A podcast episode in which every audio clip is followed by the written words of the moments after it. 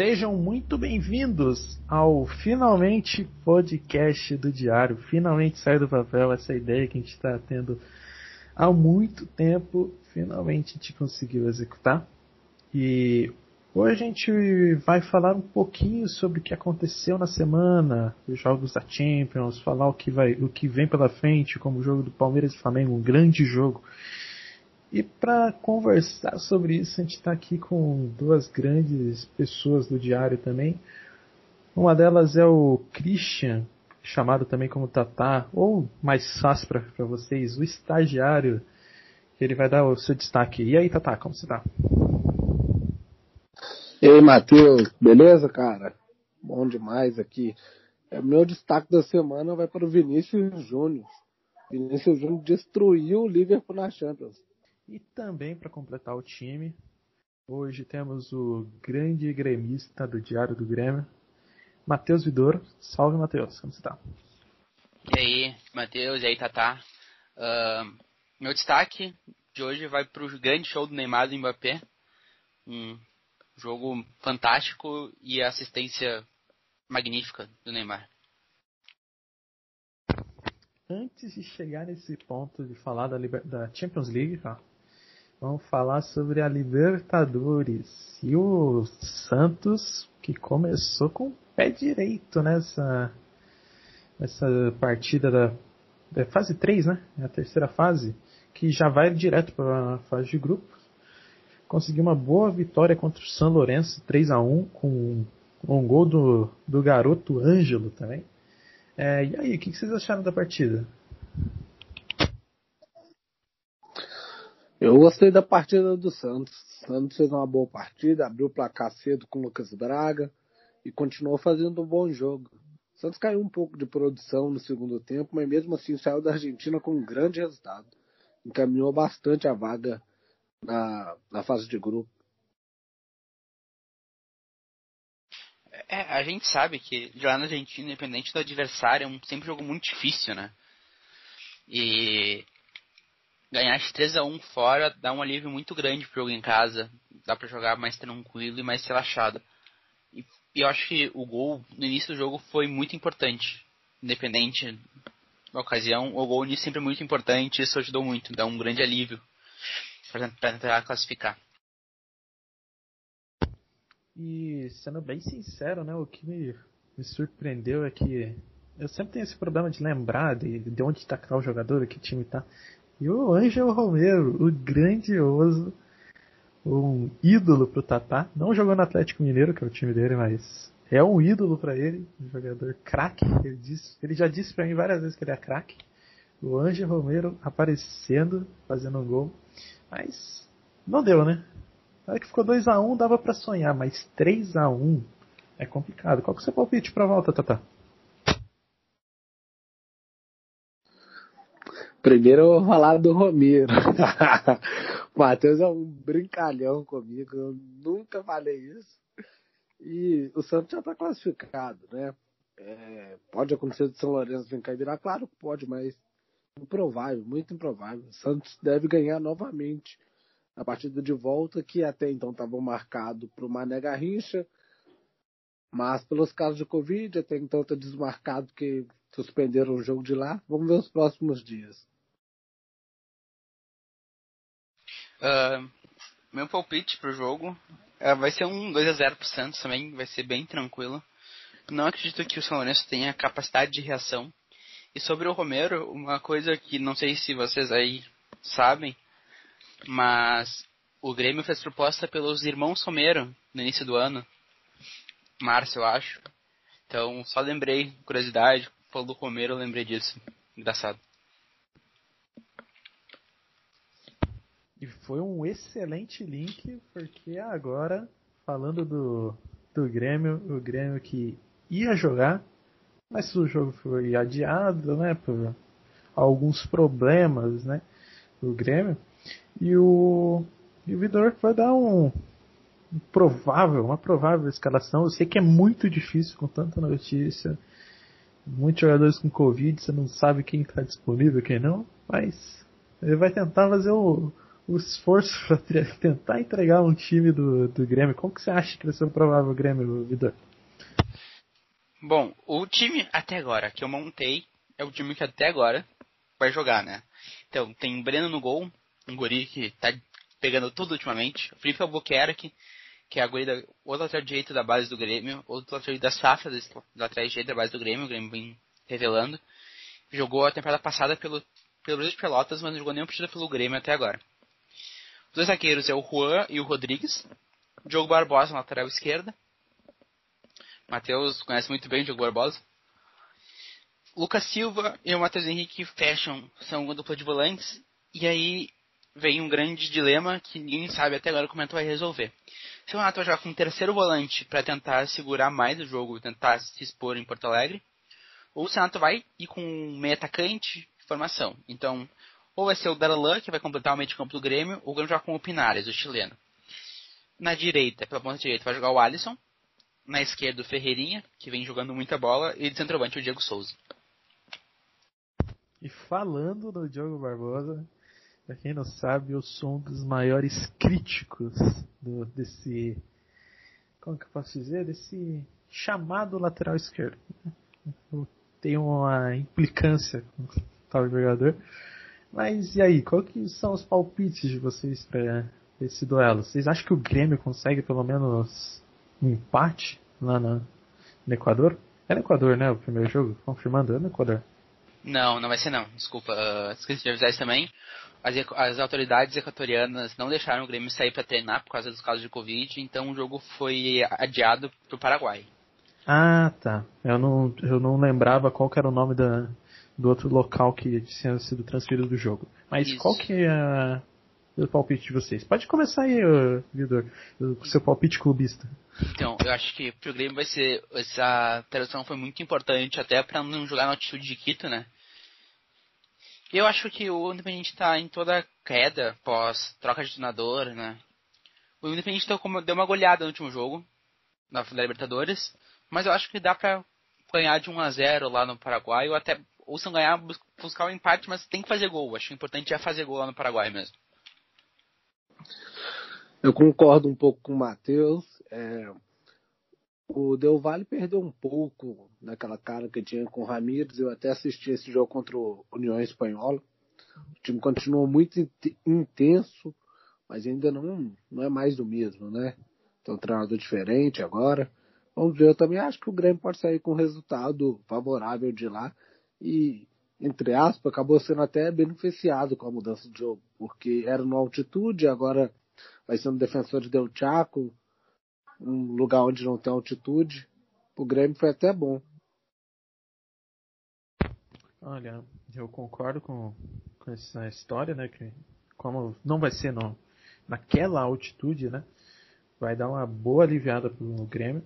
Mas acho que vai ser um jogo muito difícil pro Grêmio um, fecho no 2 a 0 2 a 0 tá beleza. Pela, devido às circunstâncias que o Grêmio viveu nessa semana, acho que seria até.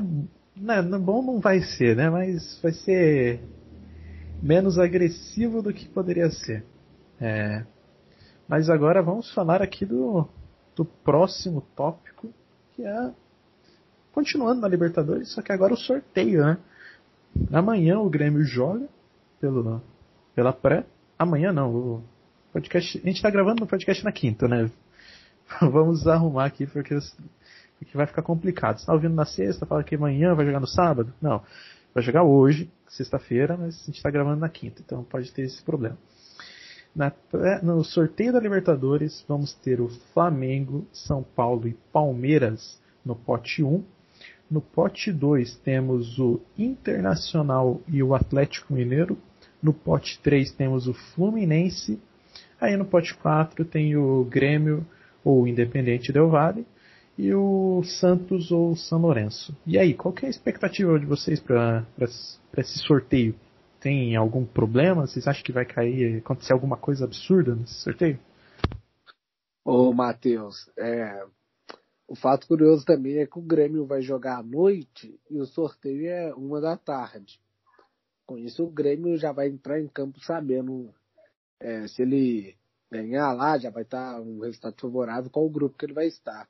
E sobre o sorteio, eu acho que vamos ter um grupo da morte com o time brasileiro. Igual o Atlético no pote 2, pode pegar River, Boca, pode pegar Cerro. Eu acho que vai cair um, um brasileiro em um grupo pesado. O Internacional também está no pote 2, pode cair num grupo pesado desse, porque como tem três brasileiros no pote 1, um, então sobraram cinco para esses dois brasileiros. Acho que um deles vai acabar caindo no grupo do River ou do Boca, que com certeza se torna um jogo pesado. Sobre os grupos, eu acho que Fluminense errou. Eu acho que não tem nem escapatória, assim, Fluminense. Fluminense não pega o grupo da morte, assim. A única chance que o Fluminense não pega o grupo da morte é pegando, sei lá, o Cerro, aí pega um Defesa e Justiça, que é campeão sul-americana, mas os grupos parte 2 para mim é o mais fraco. Eu não sei como anda o Barcelona de Guayaquil, mas o Católico é sempre um time chato de jogar. A LDU tem altitude, Santa Fé tem altitude, né? Então acho que vai ser bem complicado. Então, é, o que, que eu tenho em mente que pode ser um problema? O Inter e o Atlético Mineiro vão ser pote 2. Eles podem pegar o River, Boca eu acho que os outros três times ali que eles podem pegar, que, já que não vai contar com os brasileiros, que vai ser os Olímpia, Cerro e Nacional, acho que os três não vão ser tanto, tanto problema pro Atlético Mineiro e Inter. Mas aí o problema é cair com Boca e River e depois no pote 3 tirar um The Strongest, que vai ser complicado aquela altitude. Aí já deixa o grupo muito mais tenso. E ainda pode vir no pote 4 um Grêmio, pode vir um Santos. Eu acho que esse pode ser o maior dos problemas para os times brasileiros. No pote 1 acho que vai ser um pouco mais tranquilo. Só se cair contra um, uma LDU, que também tem uma altitude chata, né? Mas eu acredito que no pote 1 está um pouco mais seguro, mas o pote 2, sinal de alerta ligado demais. Real Madrid teve uma vitória importantíssima, né, na, logo de cara na estreia, na estreia né, das, das quartas, né? E o Vinícius Júnior fez uma partidaça, dois gols, decisivo. E aí, o que, que, vocês acharam dessa partida? Como que foi? Vocês assistiram? Quem que é o seu destaque dessa partida aí? Eu assisti o jogo, então posso falar até com certa propriedade sobre o assunto. O Vinícius Júnior fez uma grande partida com os dois gols, e não só pelo gol. Tanto que ele irritou o lateral direito, Alexander Arnold, que os dois quase é, brigaram no finalzinho do jogo. O Vinícius fez uma grande partida, e além que a gente não pode esquecer aquele lindo lançamento do Tony Cross no gol, né? É outro que fez grande partida também. É realmente a partida do Tony Cross e do Vinicius Júnior foram fantásticas, mas eu acho que dá para destacar também a decadência bizarra do Arnold, né? Que teve um 2019 incrível, fantástico, 2020 veio decaindo, e essa temporada então tá irreconhecível, assim. Eu, se eu tivesse hoje numa pelada para escolher entre o Arnold e o Galhardo, eu escolhi o Galhardo, assim, rindo. Opinião polêmica, opinião polêmica, porque Galhardo aí já fica um pouco pesado, né? falasse um Rafinha, eu, eu, fechava, eu já fechava contigo, mas no Galhardo me deixou. Me deixou bambeado ali, não sei. O Rafinha nunca foi pior que o Arnold, tá? Nem na fase boa dele. Opiniões polêmicas. Mas vamos seguir, que também temos um outro brasileiro que com certeza jogou mais do que qualquer inglês aí, trocando de posição aí, a gente acabou de falar do Rafinha Galhardo contra o Arnold, a gente coloca outro brasileiro aí enfrentando qualquer jogador inglês.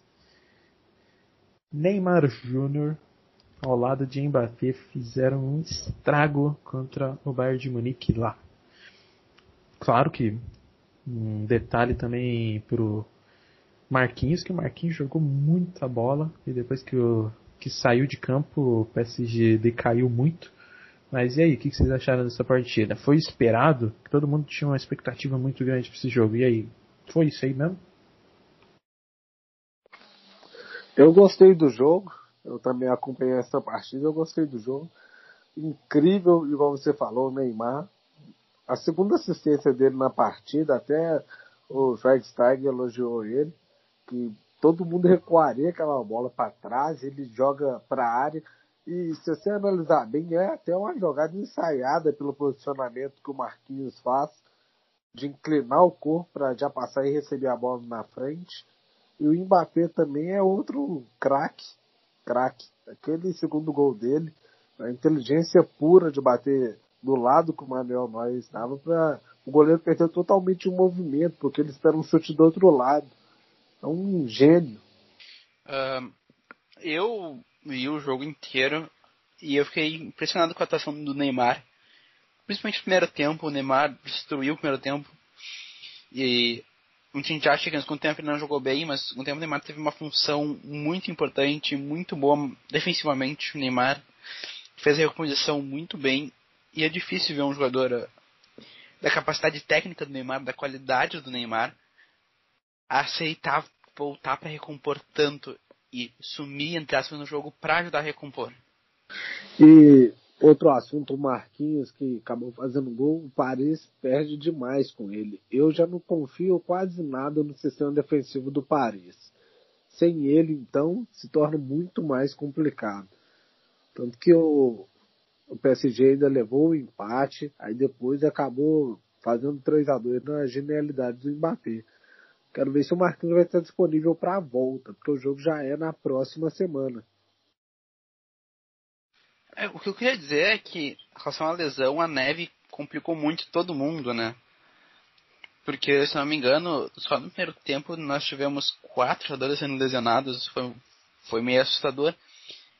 E realmente, sem Marquinhos, o PSG perde muito, mas tem que lembrar que o tá sem o grande astro que é o Lewandowski, né? E a gente percebeu ontem que a mudança de Lewandowski para Choupo-Moting muda muito qualquer ataque, né? não importa quão bom meio campo seja, o ataque perde muito sem o Lewandowski. Vamos passar agora rapidamente, rapidinho, pelos outros dois jogos da Champions League, onde o Chelsea conseguiu uma vitória importantíssima contra o Porto, fora de casa, 2 a 0 Tá com pé já na semifinal, né? E do outro lado, na outra partida de terça-feira, a outra não, né? Que a do Chelsea foi na quarta.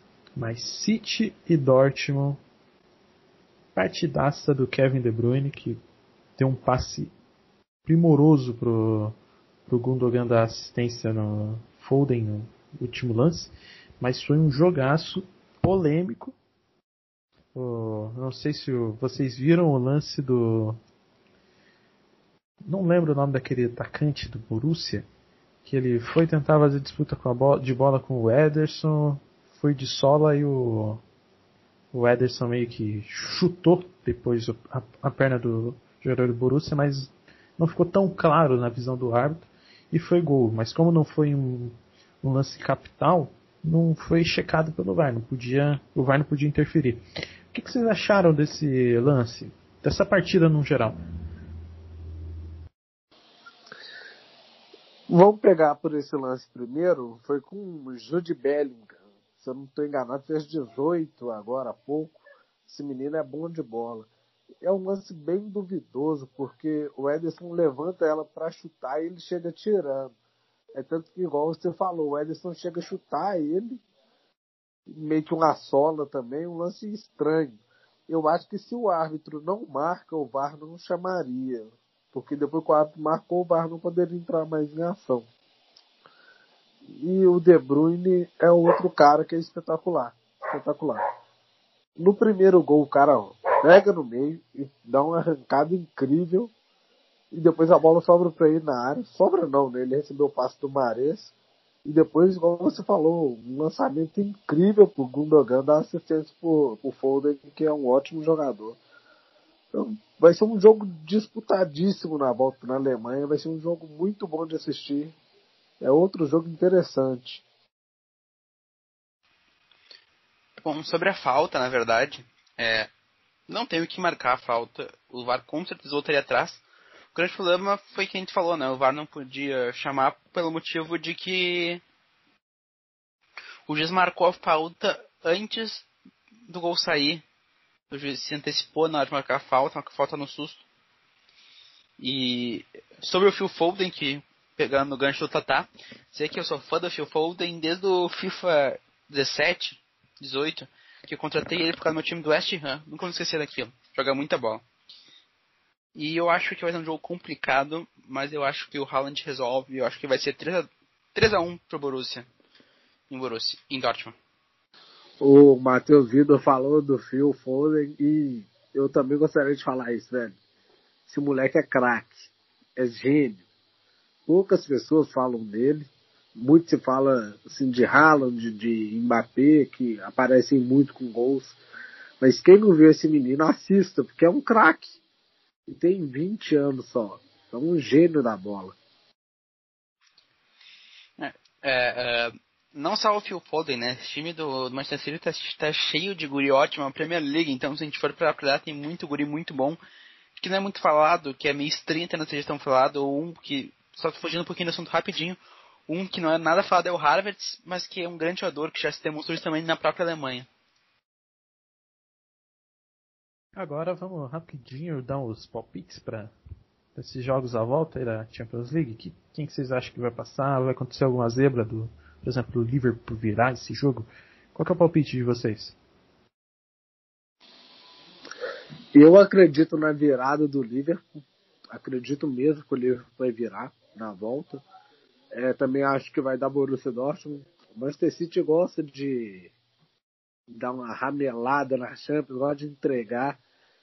O Chelsea, para mim, já classificou 2 a 0 no Porto na ida, então já classificou, apesar que o jogo vai voltar no Ramon Sanchez Pizjuan, mesmo estádio que foi a ida.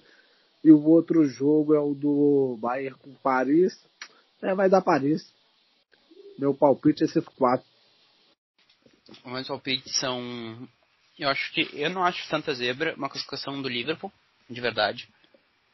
Eu, eu acho que o Real se classifica, mas eu não acharia uma zebra. O Chelsea, pra mim, já tá classificado, não tem nem chance. O jogo é em Sevilha de novo, né? Os dois jogos em Sevilha, mas o, mas o Chelsea ganhou de 2 a 0 um jogo como se fosse mano de campo do Porto, então o Chelsea tem vantagem gol, dois gols fora ainda. E o Dortmund se classifica e o PSG também. Acho muito difícil o Bayern conseguir essa virada. Eu fico no, no óbvio, Real Madrid já passou, Real Madrid vai passar. O PSG vai passar. Na verdade tem um pouco mais de dúvida, mas vou ficar com o PSG. Chelsea já passou. E o. Qual que ficou faltando? City Dortmund? Acho que o Dortmund vai acabar passando. Mas agora, seguindo, vamos para. Voltar para o futebol nacional sul-americano, né? Vamos falar agora sobre Palmeiras e Defensa. Primeiro jogo da Recopa Sul-Americana. O Palmeiras ganha fora de casa por 2 a 1 Gol de Gustavo Scarpa e Rony Rústico. O que, que vocês acharam dessas partidas aí? O Palmeiras já, já é campeão? Ainda não. Eu acredito que o Palmeiras vai ser campeão, mas ainda não é. Lembrando que na Recopa não vale o gol fora. Então, 1 a 0 defesa que leva o jogo para os pênaltis, para prorrogação, na verdade. Então, acho que o Palmeiras tem um certo perigo ainda. E é outro jogo que também não tem local certo ainda, pois travaram o jogo de acontecer em Brasília. Eu, eu, infelizmente, não pude ver esse jogo do Palmeiras, porque era exclusivo do Comembol TV, né? E, mas eu acho que o Palmeiras é campeão. Acho muito difícil o Palmeiras entregar a vantagem. Por mais que o jogo não seja em São Paulo, não seja em casa, mas o Palmeiras é muito bom. É um time muito. É um time muito seguro. É um time que tem uma característica muito boa, que é um time muito concentrado. Então acho muito difícil o Palmeiras conseguir perder esse título. Agora, para finalizar, vamos para a Supercopa. Esse é o momento que vai dar treta. É um raio-x entre o jogador do Palmeiras e do Flamengo. O que a gente falar aqui vai gerar ódio no coração do ouvinte. Qualquer opinião contrária aí, e já estou vendo aqui que tem algumas posições que vai dar problema, mas vamos lá. Um contra um. Se empatar vocês dois, eu dou o voto decisivo. Mas se os dois derem certinho, eu nem preciso votar. Beleza? Então vamos lá. Começando pelo Diego Alves contra o Everton. Quem é melhor? Hoje, Everton. Não tem dúvida que é o Diego Alves. O Diego Alves é muito bom goleiro. É, já se, já se, já se mostrou e por mais que tenha tido uma sequência de jogos sem jogar, os jogos que ele joga, ele joga muito pelo Flamengo. Eu vou acabar ficando junto com o Tatá. O Everton fez. O Everton sempre tive um pé atrás. É, vocês não sabem, mas teve uns momentos que a gente fez um, umas lives de teste aqui. E eu acabei votando até no, no John contra o Everton. Mas hoje, depois que eu vi na, em jogos importantes do Palmeiras, no Mundial de Clubes, eu mudei minha visão. Eu fico com o Everton. O que, que você vai falar, Tata? Vai me xingar, não vai? Não, eu não vou te xingar, não. Eu só queria falar que eu também gosto demais do Diego Alves. Esse cara é um monstro. Só que hoje eu prefiro o Everton, mas o Diego também é um grandíssimo goleiro. Agora, essa posição é um pouco. É fácil, não é? Né? É, Isla contra Marcos Rocha. Tatá tem um carinho maior por ele por ser ex-atlético, mas e aí? Que, qual dos dois você prefere? Eu prefiro Marcos Rocha. Eu sei lá por quê, mas eu prefiro Marcos Rocha. É, eu posso escolher o Galhardo? Mas entre os dois.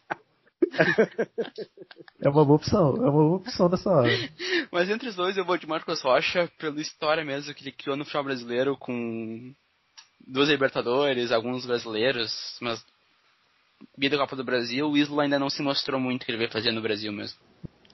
Esse é complicado. Um deles eu odeio. Já aviso. O William Arão contra Luan. Quem que vocês escolhem? O William Arão. Eu que. A, a história eu botei até contou. Eu sempre gostei do William Arão. Gostaria muito de ver ele aqui no Atlético, desde, desde ele. Bem antes dele conhecer o Jorge Jesus. Onde ele subiu demais na carreira, eu já gostava dele. Olha, essa é complicada. Essa é outra aqui. Se pudesse, eu botaria até o Bressan aí, meio que tá, tá no mesmo nível. Mas o Ilharão, quando foi pra zaga, ajudou muito o time do Flamengo, problema defensivo, porque o Flamengo vinha muitos buracos com o Gustavo Henrique e Léo Pereira, então eu vou de Ilharão.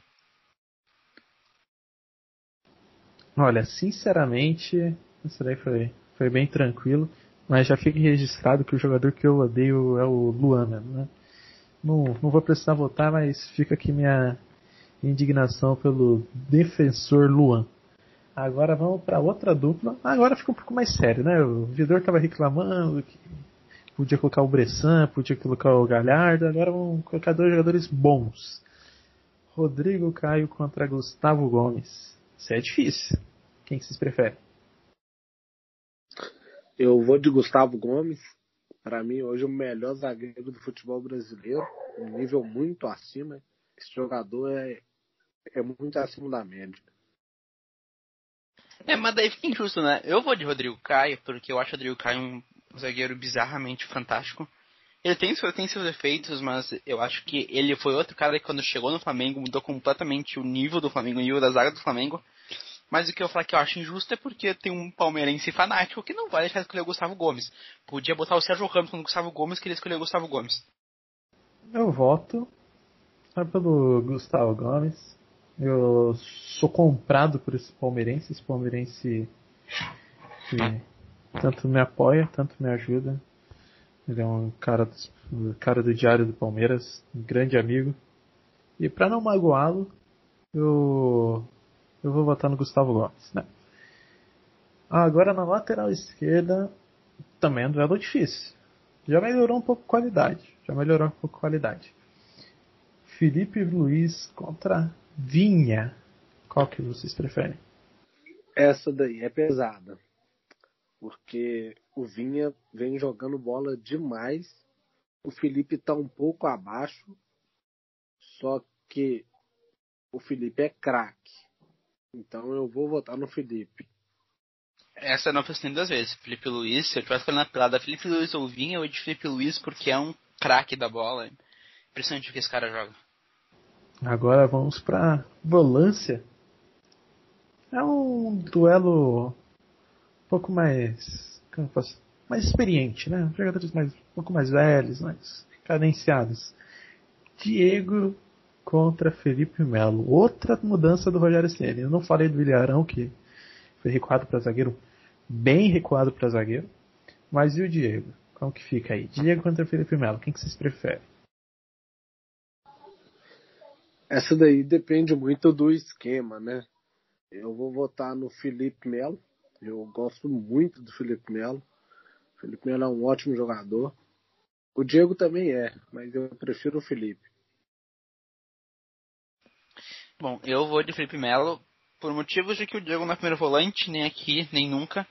Mas se fosse aquele outro guri que eu acabei de esquecer o nome, mas aquele guri que joga muito de volante do Flamengo, eu ia naquele guri do Flamengo. Mas eu me esqueci o nome dele agora, daí não lembrar. João Gomes? João Isso, Gomes? João Gomes, esse mesmo. Joga muito. Esse joga muito, esse cara é, é raro, é um jogador raro no futebol brasileiro. E a questão do Diego com o Felipe Melo tem aquela questão igual o Matheus falou, o Matheus Vido. Que um é volante mesmo e o outro já é mais um meio campista, um meio armador. Aí fica difícil escolher, você tem que armar bem o esquema para jogar. Tanto que o Rogério demorou um pouco a fazer essa escolha do Diego de volante e o Arão para zaga. Tem que ser algo muito bem treinado. Eu fico com o Felipe Melo, porque o Felipe Melo é um, é um jogador muito quali, com qualidade também no passe, né? Ele, ele gosta de dar uns lançamentos, mas sempre que acerta também, claro. Mas ele gosta de dar esses lançamentos, de tentar um passe mais vertical, né? Que gostam de falar, um passe mais bonitinho, aquele lançamento bonito. E agora.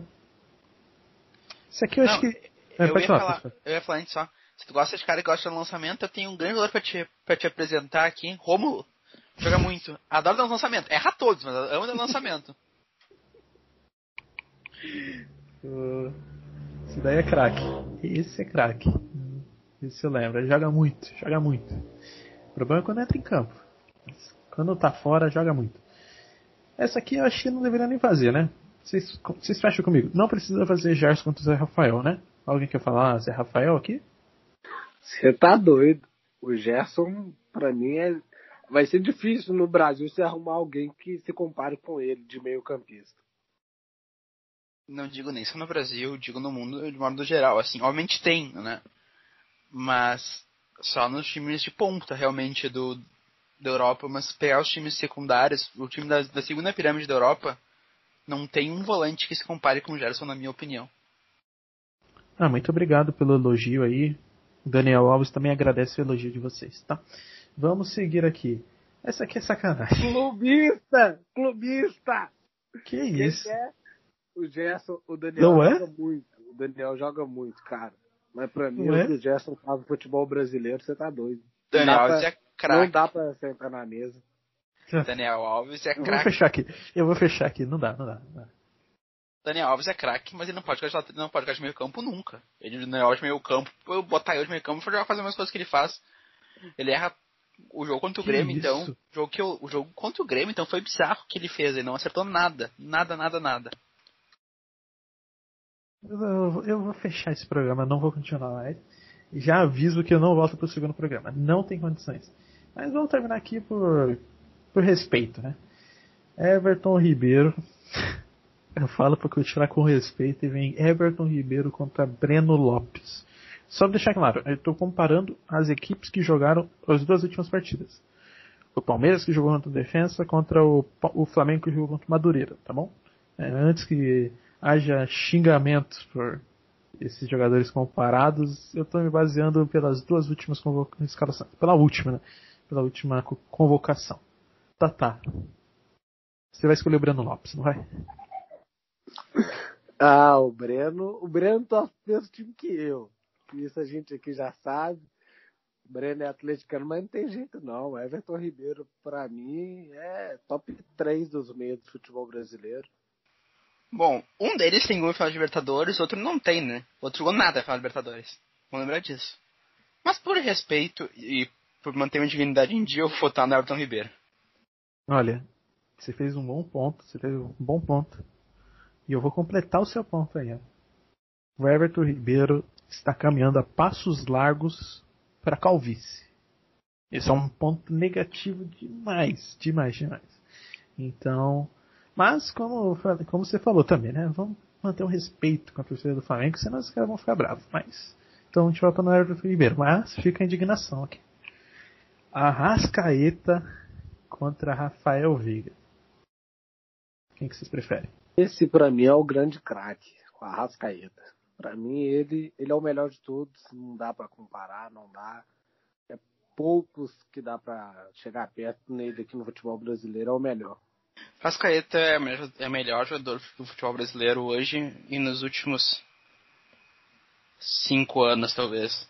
Talvez 2017, 2016 o outro tenha ganhado dele, mas em 2015, 2018, 2019, 2020, acho que ele é o melhor jogador do futebol brasileiro, não tem nem comparação. Eu vou votar no Rafael Veiga só para ajudar a moral dele, porque ele é um bom jogador.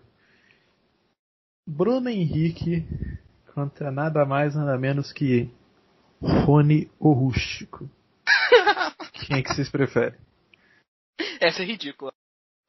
Ah, Bruno Henrique hoje, Bruno Henrique amanhã, Bruno Henrique pra sempre. Se o Bruno Henrique tivesse cego, sem uma perna e não praticar futebol por, causa dos médicos, eu votaria no Bruno Henrique. É só pra deixar bem claro, assim. Pelo fato do adversário do Rony ser o Bruno Henrique e não o Dudu, eu vou votar no, no Bruno Henrique. Mas aí fica meio na entrelinha. Quem que eu votaria no Rony contra o Dudu? Né? Fica Fica essa opinião polêmica aí. Pela camisa do Palmeiras. Com a camisa do Palmeiras, eu prefiro o, o senhor Rony Rústico do que o Dudu. Eu vou ser crucificado. Eu tô jogando minha opinião para ser xingado. Só pra complementar, eu concordo muito contigo. Dudu jogou no Grêmio também. E ali, era doloroso de ver aquele cara jogar futebol. Doloroso. Ele fez um gol muito importante, que eu lembro, camisa do Grêmio, mas era doloroso. Então eu também preferi o Rony. Eu tô pensando aqui, no dono do diário, que alguns agora já sabe que é palmeirense, fanático. O cara até chora pelo Dudu. Quando ele ouvir isso aqui, ele vai querer matar a gente. Ele vai ficar puto da vida com a gente. Bom, olha só, eu não trabalho no diário principal, né? Eu tenho meu trabalho individual no diário do Grêmio. Vocês que vão se ferrar, eu tô de boas. Eu fiz questão de falar nesse podcast. O pessoal tá falando, ah, mas por que, que você falou o Rony contra o Dudu? É porque eu sei que o, que o cidadão, o dito cujo, vai ouvir esse podcast. Eu tenho certeza absoluta que ele vai ouvir esse. Então eu tenho que jogar essa opinião, porque aí já deixa um pouco mais complicado ali, né? Então, fechando o time Gabigol contra o Senhor Bigode, ou William. Quem que vocês preferem? É complicada essa, é difícil, difícil. difícil demais essa, mas muito difícil assim, mas eu vou votar no Gabigol, por pouco só, assim. A diferença muito larga pro Gabigol. Cara, eu sou muito fã do William, mas o Gabigol não tem jeito. Esse cara é espetacular. Eu sou muito fã do Gabriel. Ele faz gol mesmo, é decisivo demais, é muito artilheiro te dizer que até no passado eu tinha visto muito poucos jogos do Flamengo. Até no não, até 2019 eu tinha visto muito poucos jogos do Flamengo com o Gabigol. Até o jogo da Arena, o Grêmio Flamengo foi 1 a 1 com aquele jogo da Libertadores, semifinal jogo de ida. E eu me impressionei com o quão o Gabigol tá em todo lugar do campo. E é impressionante. Todo lugar do ataque, a bola vai, cruzamento, não importa pro lado, o Gabigol tá lá esperando a bola. Ele é craque, ele é gênio, ele sabe onde a bola vai estar, tá, no momento que a bola vai estar. Tá perde muito gol, isso é verdade, mas ele perde muito gol porque ele tem muita chance, porque ele sempre tá no lugar certo. Não, da minha maior dúvida, vocês não entenderam. Eu falei que era difícil decidir. Porque assim, eu não sei se eu falo Gabi, se eu falo Gabigol, se eu falo Gabriel Barbosa. Não sei. É difícil decidir qual dos três nomes que eu vou falar, é muito complicado. O que não é complicado é escolher entre Abel Ferreira e Rogério Senna. O que, que vocês preferem? Cara, o Abel, eu, eu tava sendo um pouco crítico dele até o jogo contra o River Plate. Mas naquele jogo ele me mostrou que ele é um craque. Quem assistiu o jogo sabe o que eu tô falando. O Palmeiras tomava um baile pelo lado direito e tava jogando no 4-2-3-1 e ele mudou para um 5-4-1 de repente assim, o Palmeiras controlou totalmente o jogo. Aquele dia o Abel me encantou, então Abel Ferreira.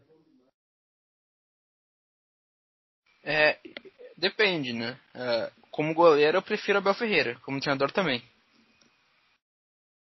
Pô, aí eu vou, te, vou ter que ser obrigado a te xingar. Que, que isso? Não, tô, brincando, eu, tô eu brincando. Vou, eu vou parar com esse podcast. Eu tô avisando, eu tô avisando. Você tem que procurar outra pessoa pra cuidar. Eu me recuso a voltar. Mas o.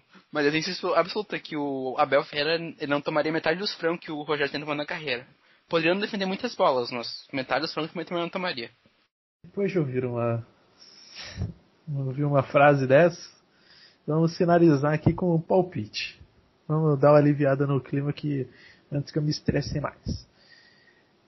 Palmeiras e Flamengo. Quanto fica? Qual que é o palpite de vocês aí? Sem choro, hein? 2 a 0 Flamengo, dois gols do Gabigol. Eu chuto um placar mais elástico, uns 3, 4. Eu acho que, eu acho que o Palmeiras até faz um gol, mas o, a, o ataque do Flamengo engole a defesa do Palmeiras. E não é de hoje. O time, o, aquele jogo lá com que o Flamengo jogou com os agorizada já engoliu o Palmeiras. Aproveito e mando um salve pro nosso amigo aí. 3 a 0 Palmeiras. Tá.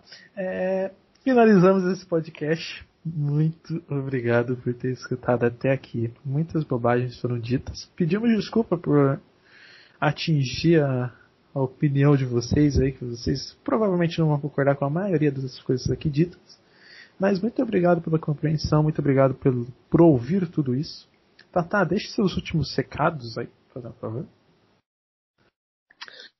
Eu já gostaria de agradecer quem tiver a paciência de ouvir essas bobagens que a gente está falando aqui.